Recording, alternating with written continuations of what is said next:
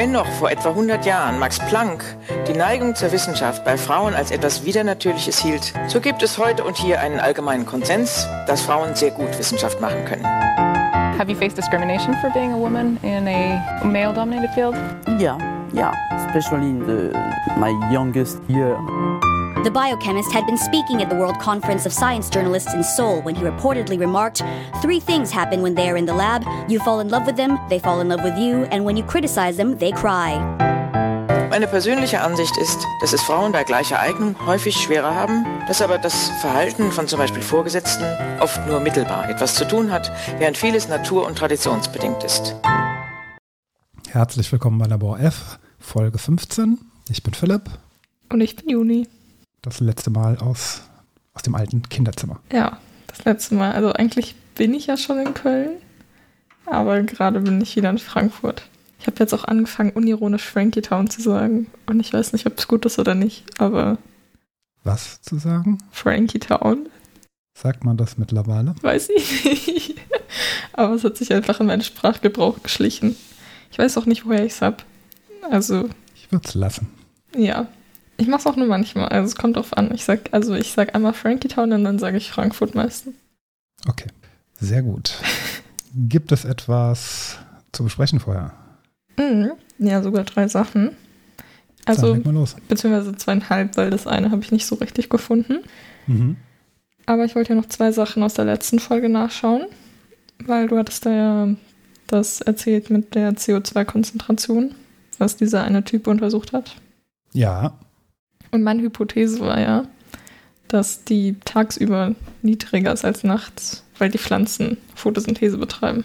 Und dann hast du gesagt, ja. Hm, ich glaube nicht, weil zwar war jetzt irgendwie ein Waldsterben und sehr viel CO2 auch generell in der Luft, als er es untersucht hat in den 70ern so. Mhm. Und ich habe nachgeschaut und ich glaube, also ich bin mir nicht zu 100% sicher, aber zu 85 bis 90 Prozent, dass meine Hypothese doch richtig war.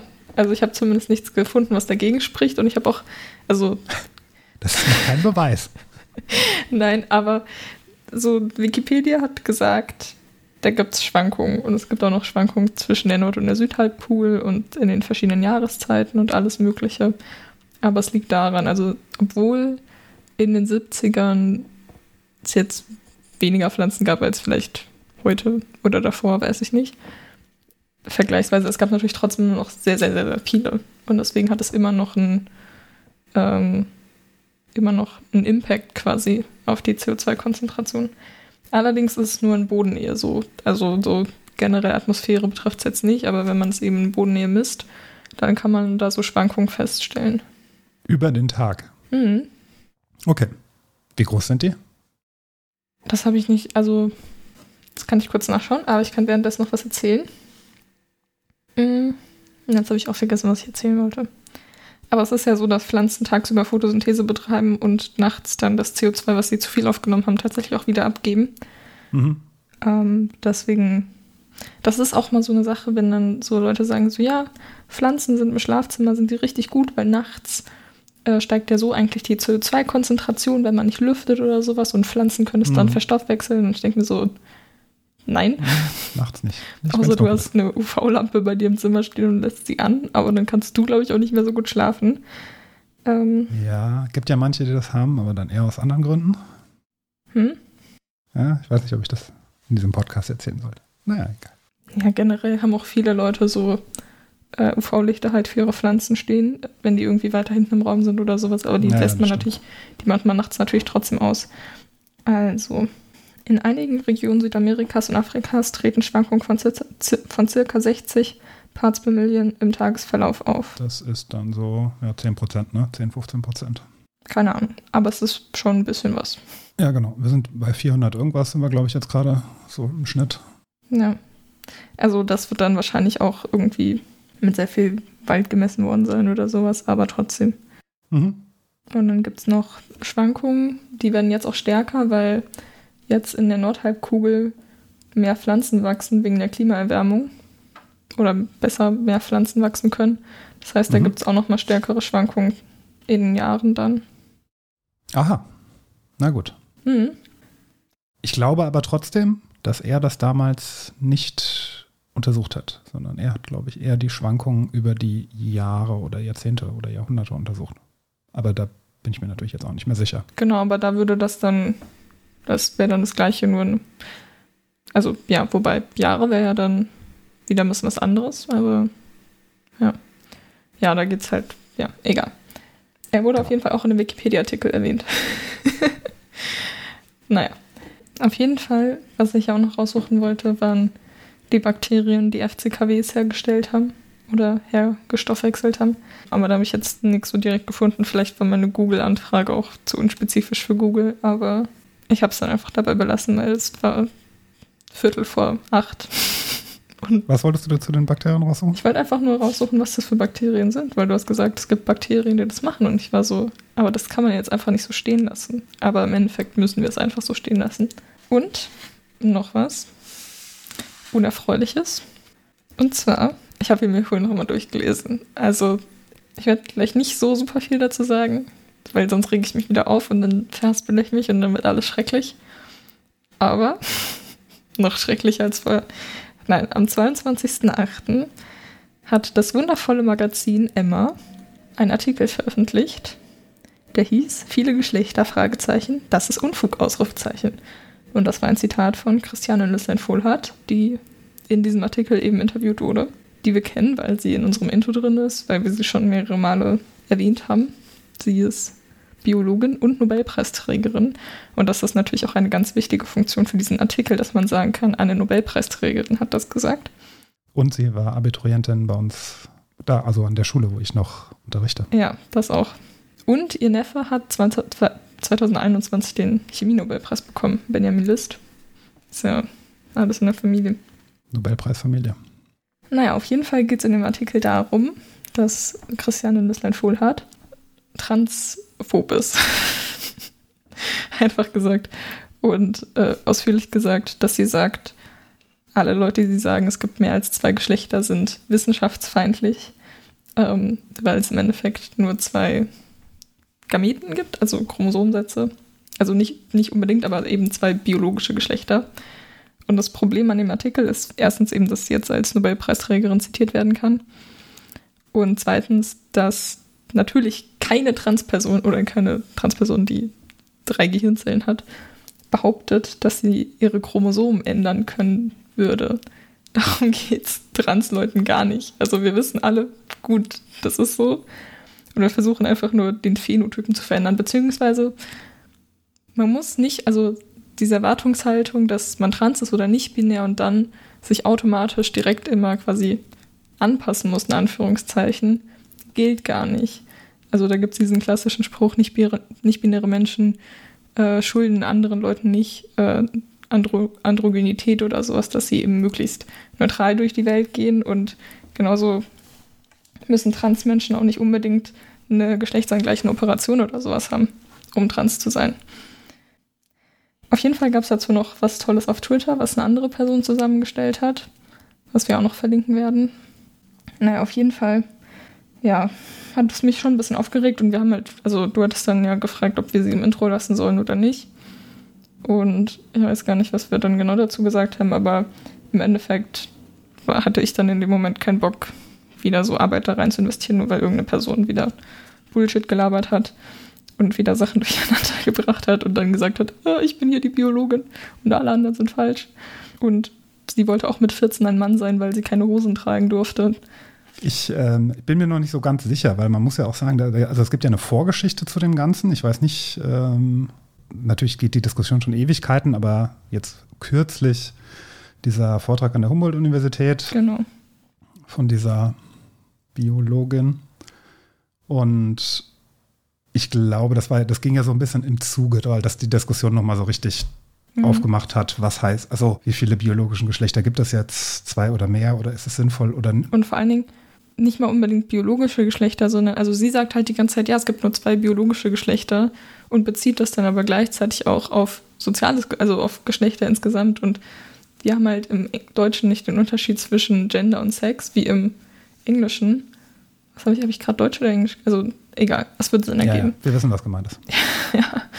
Und ähm, deswegen bringen das halt viele mal durcheinander und sie hat es halt auch offensichtlich durcheinander gebracht und sagt, okay, biologisch gibt es XY und Leute, die inter sind, sind kein drittes Geschlecht, sondern quasi eine Abweichung von äh, den männlichen oder weiblichen Chromosomen, also XX oder XY. Und da kann man auch noch drüber diskutieren, da weiß ich nicht, wie da der, wie die Definition dafür ist, genau. Ähm, kann man aber auch nochmal kritisch hinterfragen, aber natürlich gibt es insgesamt trotzdem mehr als nur Männer und Frauen. Also, und das hat halt sie nicht verstanden. Oder sie hat es einfach ignoriert. Nee, also ich bin mir nicht sicher, inwieweit sich sie sich jemals über, mit solchen Fragen überhaupt beschäftigt hat. Mhm. Also ob das für sie irgendwie ein relevantes Thema ist, mit dem sie sich jemals in ihrem Leben beschäftigt. Also geforscht dazu hat sie ja maximal auf der, glaube ich, auf der biologischen Ebene, also was insbesondere, äh, sie ist ja Genetikerin letztendlich. Mhm. Und ob sie sich überhaupt mit solchen Fragestellungen jemals oder in solche Diskussionen irgendwie damit beschäftigt hat. Ich kann es mir gar nicht vorstellen, weil dieser Artikel doch relativ, oder dieses Interview so relativ, nennen wir es mal, plump hm. daherkommt. Also so ganz, also ich meine, erstmal, das ist jetzt keine Entschuldigung, aber diese, sie ist halt schon auch über 80. Hm. Ähm, sie wird sich mit, äh, mit solchen Diskussionen, die in den letzten 15, 20 Jahren groß rausgekommen sind. Ich möchte ihr nicht unterstellen, dass sie sich nicht damit mehr beschäftigt, aber wenn ich mir meine Großeltern so angeguckt habe, das äh, die wären da jetzt auch nicht mehr so drin gewesen wie jemand, der jetzt, äh, sagen wir mal, 15 bis 40 oder sowas hm. in dem Sinne ist. Und deswegen hatte ich schon das Gefühl, und ich hatte auch so in der Rezeption, die man so gelesen hat, eher das Gefühl, dass da auch so ein bisschen unterstellt wurde. Also die Kritik wendete sich gar nicht mal so sehr gegen sie, also Fullhard, sondern eher an die Emma, also an die Zeitschrift, dass das, naja, sagen wir mal, die, die Fragen eben so schon sehr tendenziös in eine Richtung waren. Also so Sachen, dass quasi gefragt wurde, so nach dem Motto, genetisches Geschlecht wird gleichgesetzt mit Chromosomen. Mhm. Wobei es ja da auch, selbst da durchaus Abweichungen. Es gibt durchaus auch äh, Menschen mit Doppel-X-Chromosomen, die trotzdem männliche Gameten haben. Mhm. Das kann durch äh, verschiedene Sachen, also auf, auf äh, genetischer Ebene passieren, genauso umgekehrt.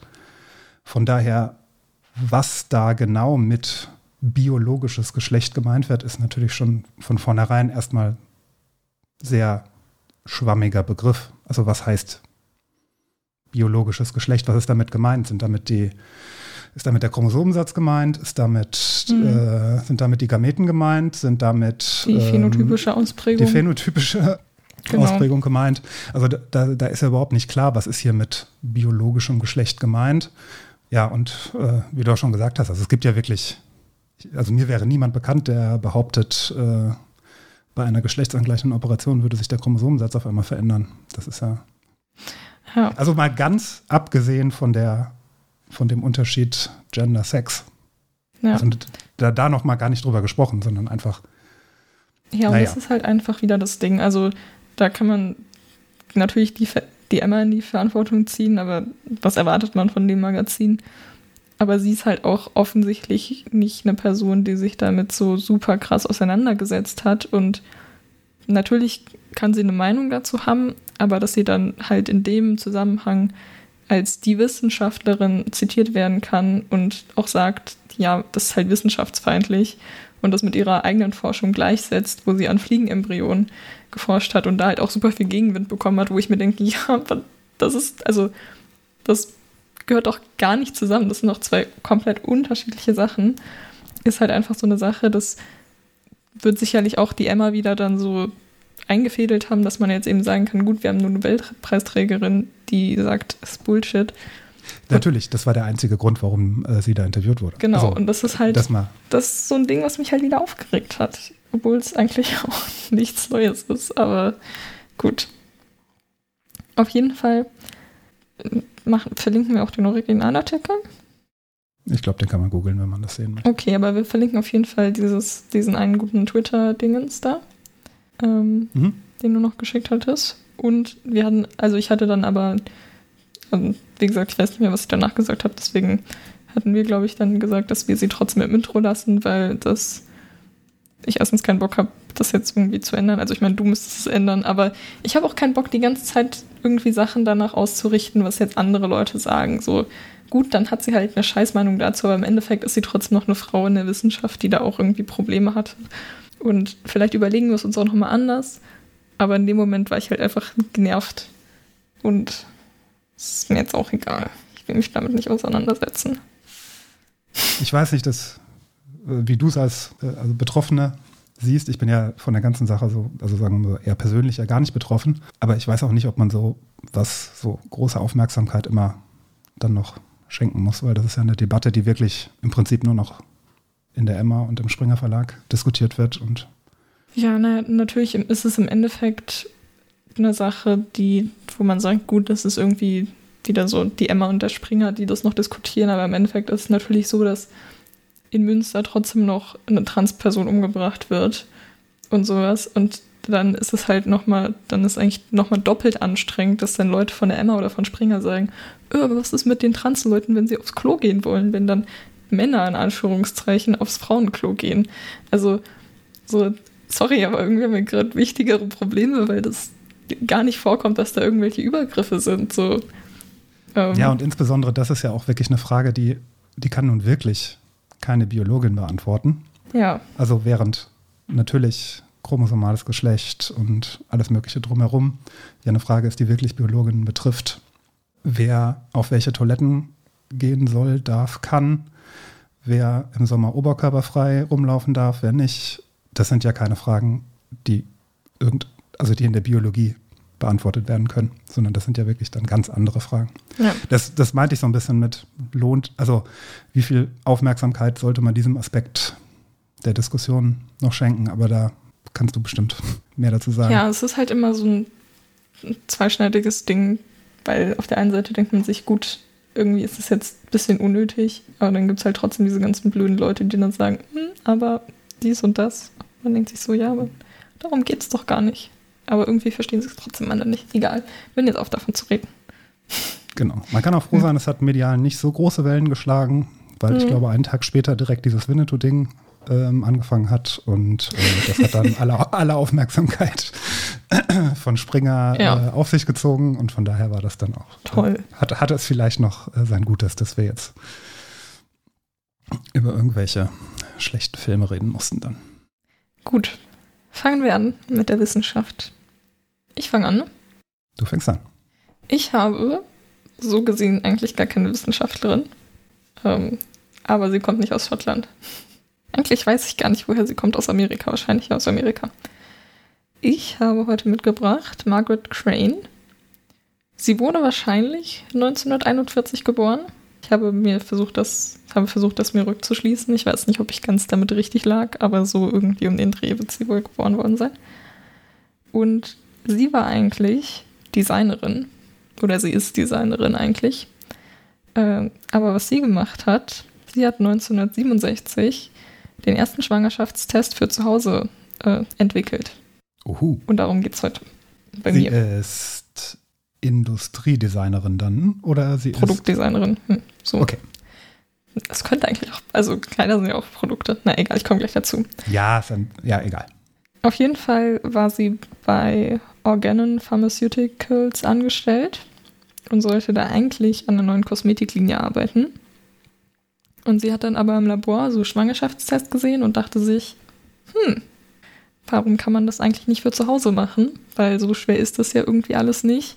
Zu Hause wäre es schneller, es wäre privater und man müsste auch nicht drei Wochen auf eine Antwort warten, sondern hätte es halt direkt. Und gut danach, wenn man so einen äh, Schwangerschaftstest macht, den man eben nach zu Hause mitnehmen kann, danach gehen ja auch alle nochmal zum Gynäkologen oder zur Gynäkologin, um das dann zu überprüfen. Aber so als ersten Indikator ist natürlich schon mal ganz gut.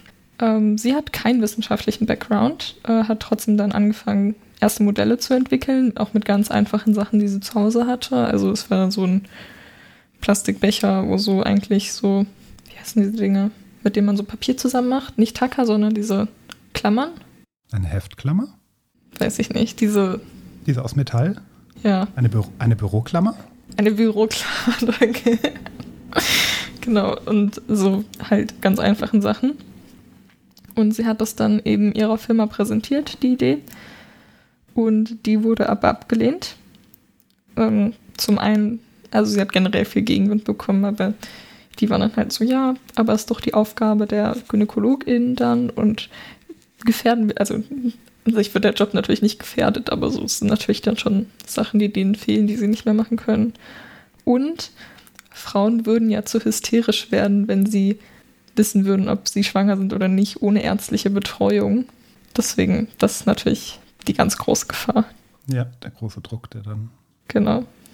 Und also es wurde erstmal abgelehnt. Allerdings wurde dann doch noch weiter daran rumgebastelt, könnte man sagen. Und es gab auch viele verschiedene Designs, die von männlichen Kollegen dann eingereicht wurden, die mit Blumen und Rüschen verziert waren. Toll. Vielleicht waren sie auch pink wahrscheinlich. Wenn schon drauf pinkeln, dann bitte mit Blumen drauf. ja, das ist super unpraktisch, ohne Mist. Also, so. Naja, auf jeden Fall hat sie sich dann im Endeffekt durchgesetzt, weil sie ein simples Design hatte und ein elegantes Design, was man einfach handhaben kann. Wer hätte es gedacht? Und das ging dann quasi in die Planung, äh, das Projekt. Und da hat sie auch ihren zukünftigen Partner kennengelernt. Der heißt äh, Ira Sturtvan. Und sie hatten zusammen die Projektleitung und haben dann eben auch so das Marketing dafür übernommen und sowas. Und die beiden waren bis 2008 zusammen. Da ist dann nämlich äh, Ira gestorben. Aber was sie danach noch gemacht haben, dazu komme ich gleich. Naja, auf jeden Fall. Oh, da ist sie aber, die ist nicht besonders alt geworden dann, oder? 41? Doch, sie lebt noch. Ihr Partner Achso, ist gestorben. Er ist gestorben. Entschuldigung, ja. habe ich gerade.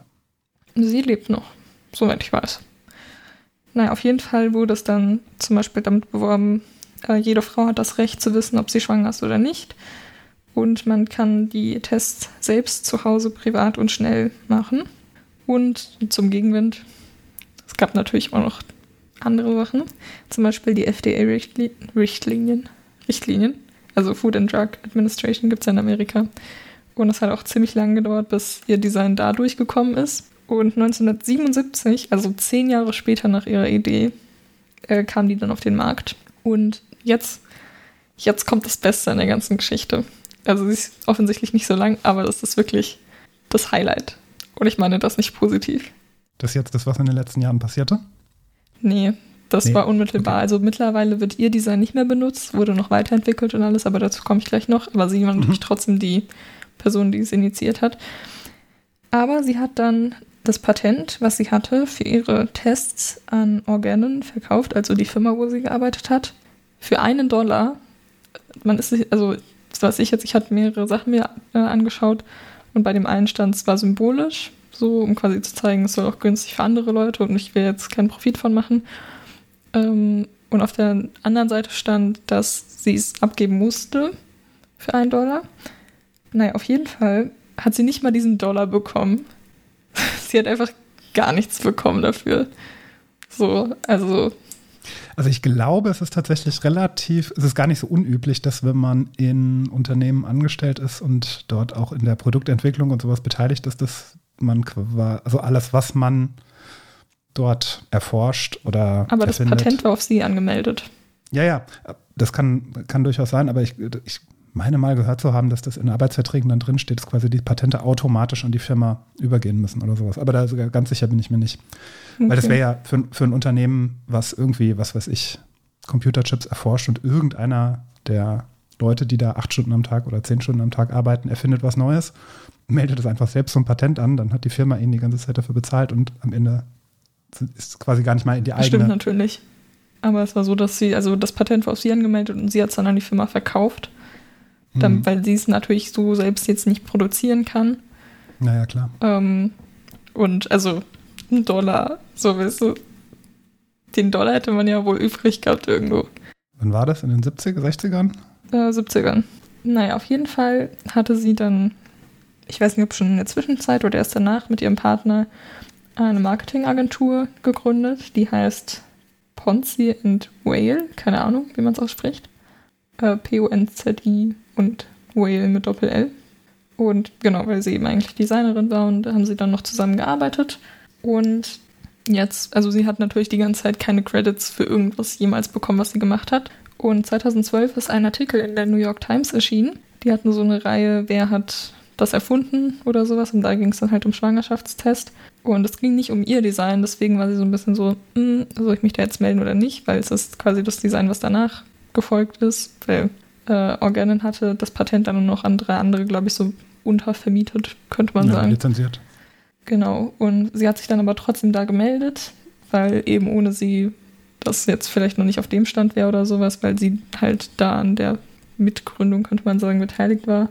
Und seitdem bekommt sie auch Aufmerksamkeit, Aufmerksamkeit dafür. Aber es war halt erst 2012. Also so mittlerweile hat sie eben, wie gesagt, einen Wikipedia-Artikel und es gibt auch noch andere Artikel mit ihr und sowas. Aber ja. Und noch zu den Schwangerschaftstests, falls irgendjemand interessiert, wie sie funktionieren. Also genauer. Ja, ich. Ich weiß tatsächlich nicht, wie sie funktionieren. Habe ich mich noch nie mit beschäftigt. Achso, ich dachte, du weißt, wie sie funktionieren. Das wäre jetzt richtig cool gewesen. Ähm, naja, also, die funktionieren mit, also was sie messen, ist das HCG-Antigen. Ich weiß leider nicht genau, wofür das steht. Aber es ist ein Hormon, welches quasi indirekt vom Fetus oder von der Plazenta gebildet wird. Also es wird in einem Gewebe von denen, die das eben, also vom Fetus oder von, von der Plazenta gebildet. Und das findet man dann eben vermehrt am Anfang der Schwangerschaft vor allen Dingen äh, im Blut und im Urin der schwangeren Person.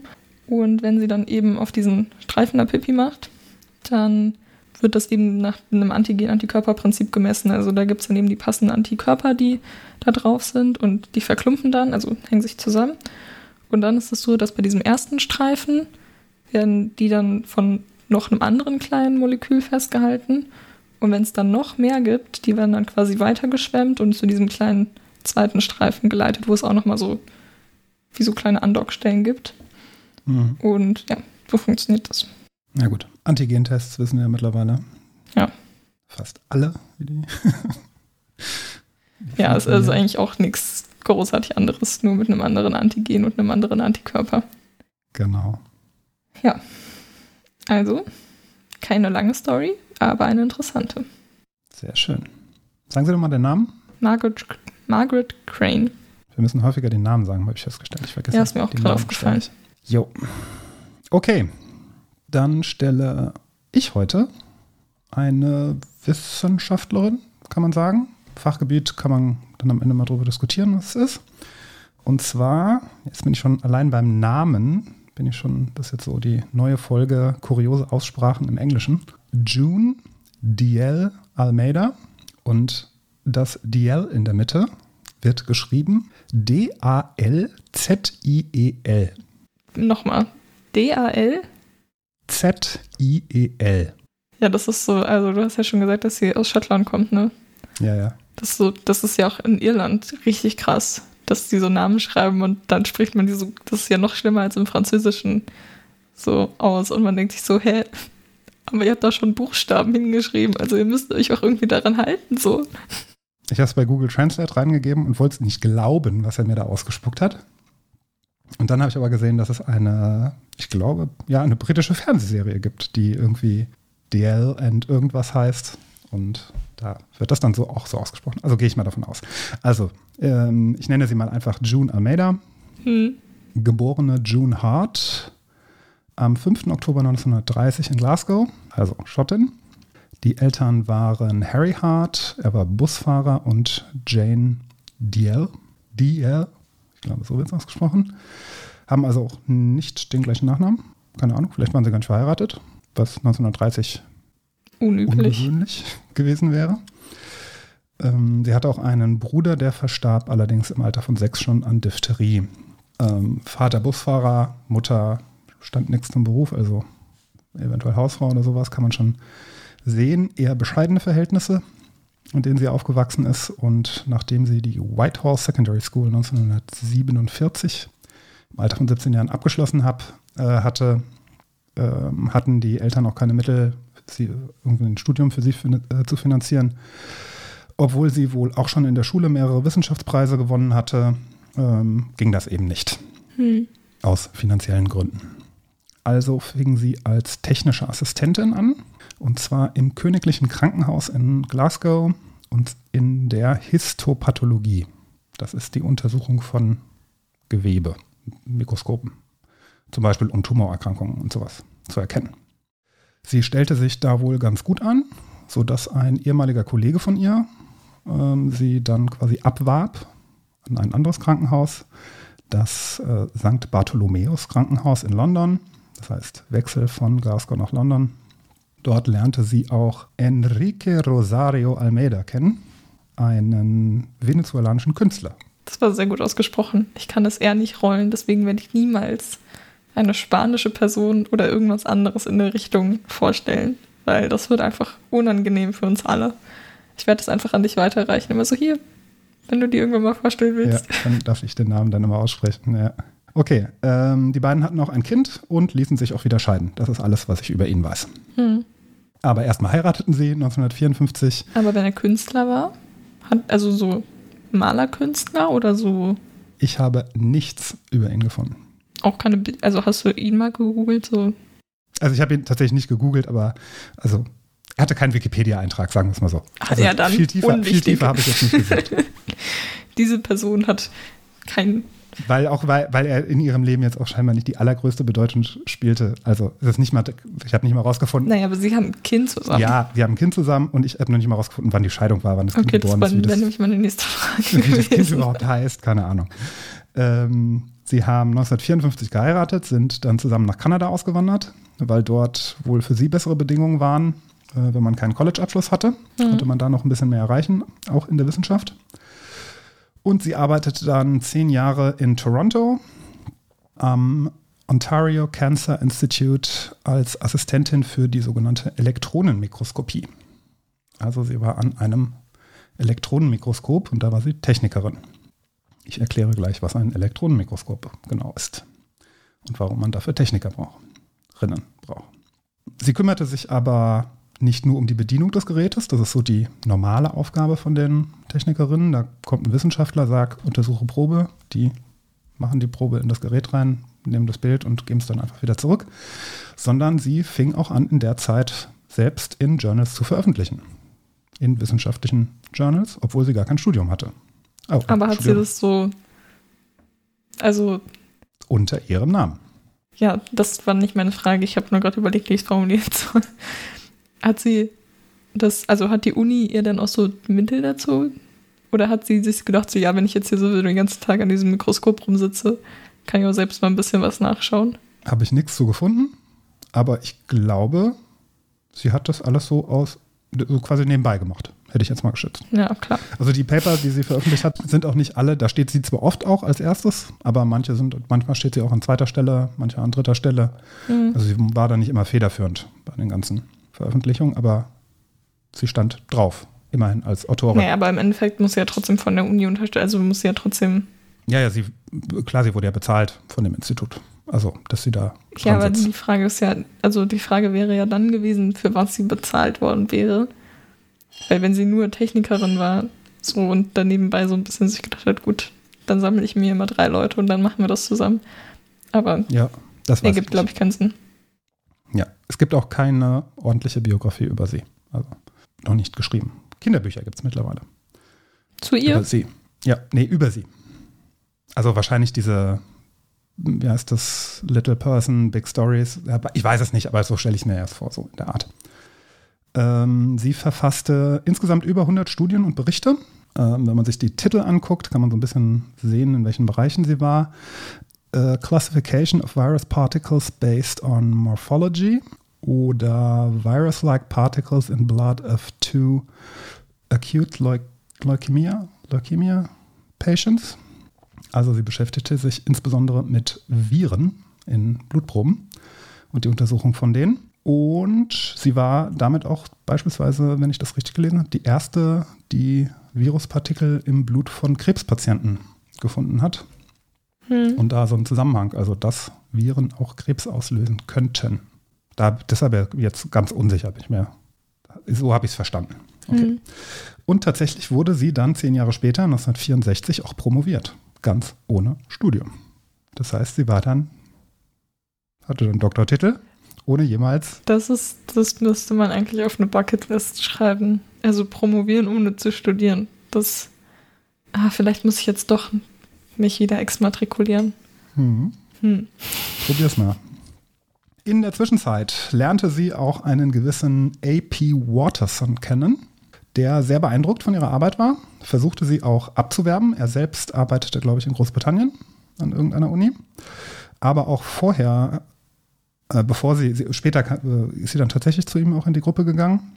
Ähm, aber auch schon vorher hat sie mit ihm zusammengearbeitet und zwar untersuchten sie die Ursachen von speziellen Erkältungserkrankungen, sogenannten Myxoviren, wurden die damals genannt. Und tatsächlich auch drei Jahre später, 1967, ging sie zurück nach London zu ihm in die Gruppe. Und zwar arbeitete sie dort am Royal Postgraduate Medical, an der Postgrad. Royal Postgraduate Medical School. Ist heute. Ich auch immer unfassbar lange ja, Namen. Er ist heute Teil des King's College. Das kennt man, das ist so Mhm. eins der renommiertesten, glaube ich, in Großbritannien. Zumindest hört man den Namen häufig. Wie auch immer. Ähm, wodurch hat sie einigermaßen große Bekanntheit erlangt? Oder wofür könnte man sie kennen? Und zwar ist ihr Spezialgebiet die sogenannte Immunoelektronenmikroskopie. Was heißt das? Also was ist die Immunoelektronenmikroskopie? Muss man vielleicht vorher sagen, das Ganze ist eine besondere Form der Transmissionselektronenmikroskopie. Das sagt mir natürlich was. Also jetzt ist alles ganz klar. Genau, abgekürzt TEM. Licht hat ja eine relativ große Wellenlänge, in Anführungszeichen. Die ist natürlich immer noch sehr klein, also Lichtwellen, Größenordnung so im 100er Nanometer Bereich. Sichtbares Und- Licht. Sichtbares Licht, genau.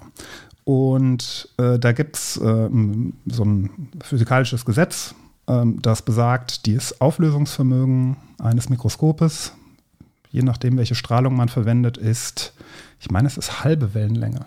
Entweder halbe Wellenlänge oder doppelte Wellenlänge.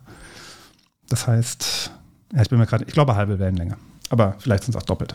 Das heißt, wenn man 400 Nanometer Licht hat, also Blau-UV-Bereich dann irgendwo in die Richtung geht, dann kann man maximal Strukturen mit 200 Nanometer äh, auflösen. Das heißt, alles, was kleiner ist als im Bereich von 200 Nanometer, wird nur noch als ein Pixel wahrgenommen. So könnte man das.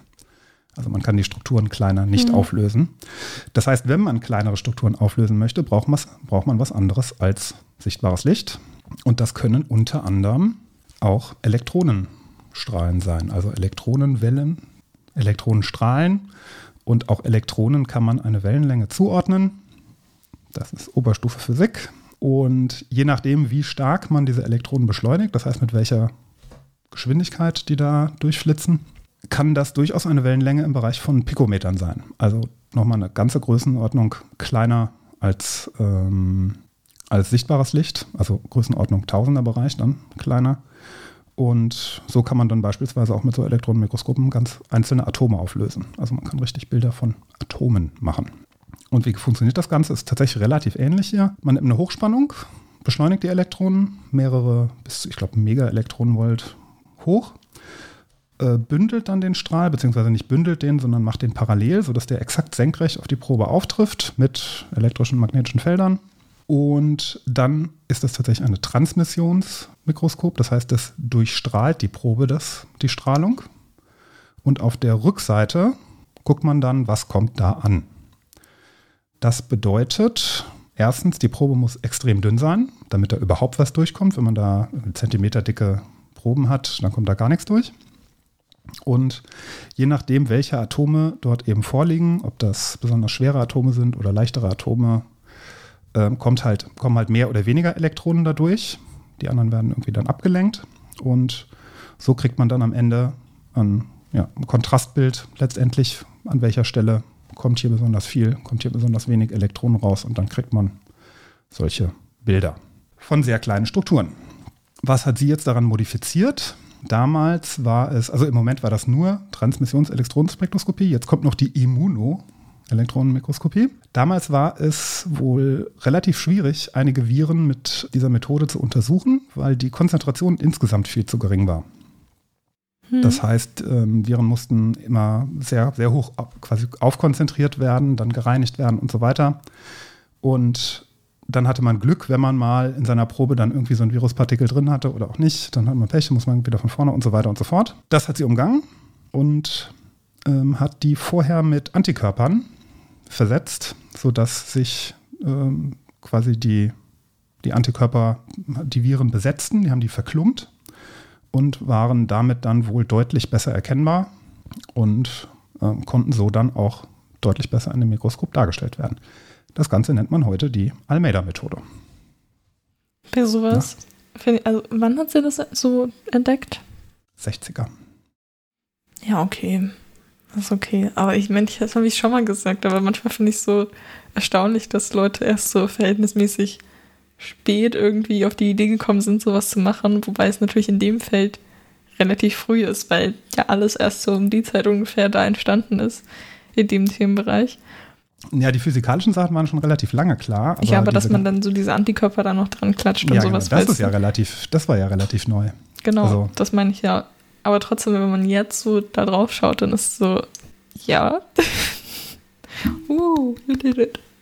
So, ihr gelang damit unter anderem auch die erste Darstellung des Röteln-Virus, hm. also das, äh, der die Röteln verursacht. Und 1966 kommt es dann zu einer im Nachhinein folgenschweren Zusammenarbeit mit Herr David Tyrell, ist Direktor des. Folgenschwer. Ja, jetzt also das so, das, wofür man sie dann heute kennen könnte. Ach so, folgenschwer in dem Fall sehr nein, viel nein, nein, heißen ja, können. Also ich wusste nicht, in welche Richtung das jetzt geht. Direktor des Common Cold Research Center in Salisbury. Und Cold in dem Sinne einer Erkältung. Und genau, äh, ist ein Institut zur Erforschung von Erkältungskrankheiten. Und er hatte eine Methode entwickelt, darauf ich habe jetzt nicht weiter recherchiert, wie man Viren kultivieren kann, und zwar außerhalb des Körpers. Also in vitro. Vermutlich, also irgendwie in Gewebe ähm, auf jeden Fall noch, wie man die da quasi am Leben oder ja halt züchten kann. Äh, also nicht in einem Reagenzglas, sondern so. Bestimmt auch in, irgendwie in der Petrischale wird das schon passieren, halt eben nicht. Aber nicht direkt, sondern nochmal so in Gewebe die Viren oder wie? Ja, ich weiß es nicht. Also auf jeden Fall, er war, er ist bekannt für diese Methode geworden. Okay. Äh, Viren kultivieren zu können in, wie, wie hieß denn das? Genau, Organ, Organ Culture heißt es hier. Viruses that grow in organ culture. Naja. Gut. Nehmen wir die einfach die amerikanische, englische Version.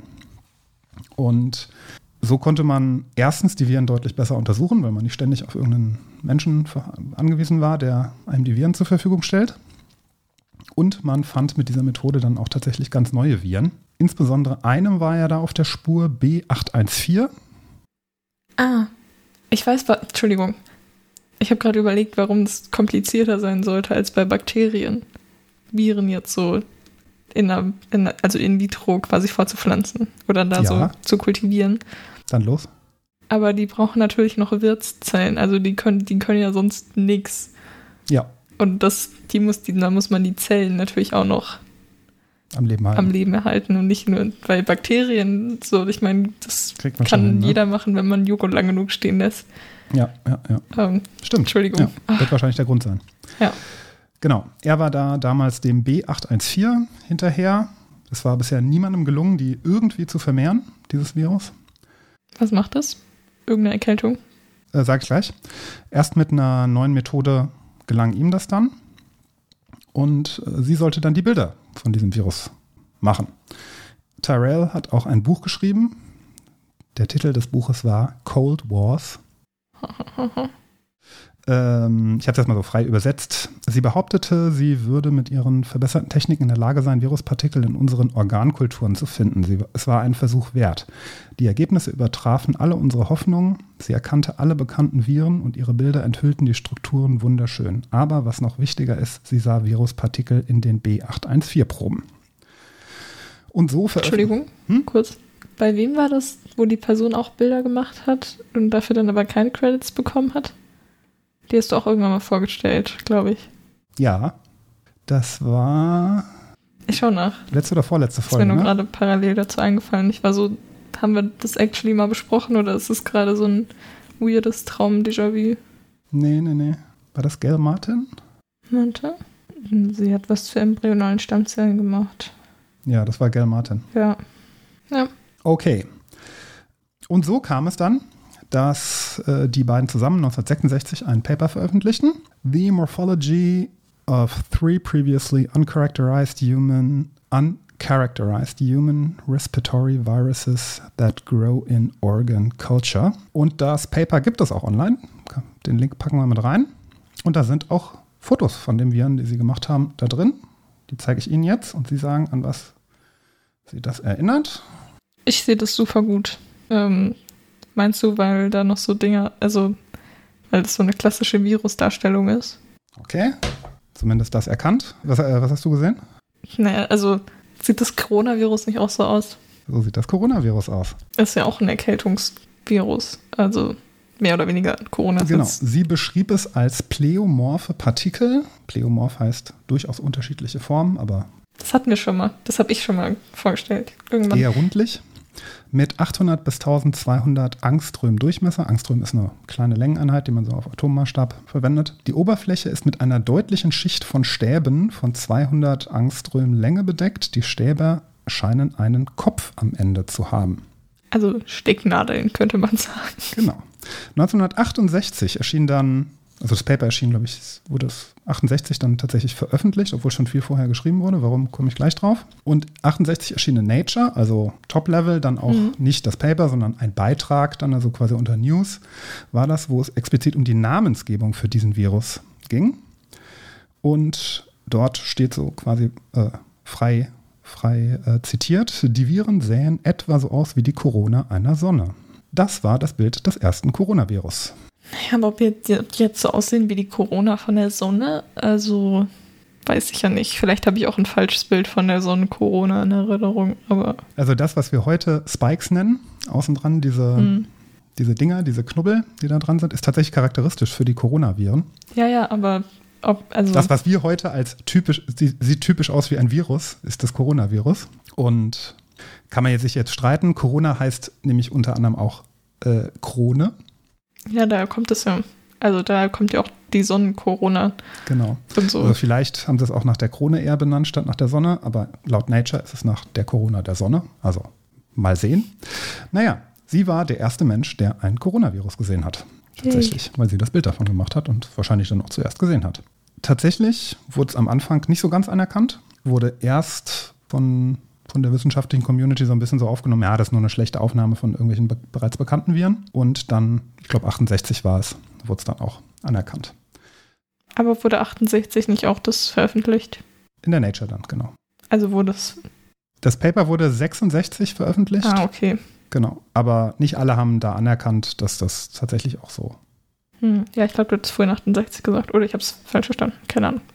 Na, ich glaube, ich bin mir jetzt ja, ich habe es mir notiert, habe ich mir jetzt. Es wurde 66 auf jeden Fall geschrieben. Wann es dann tatsächlich erschienen ist, bin ich mir jetzt gerade nicht sicher. Ob das dann erst 68 erschienen ist, nachdem die noch so ein paar Leute überzeugen konnten. Ich weiß es nicht.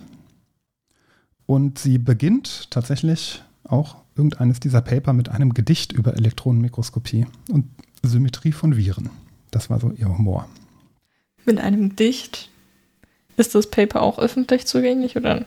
Das ist das Paper. Ich glaube, das war das Paper. Wo Soll ich das Gedicht vorlesen?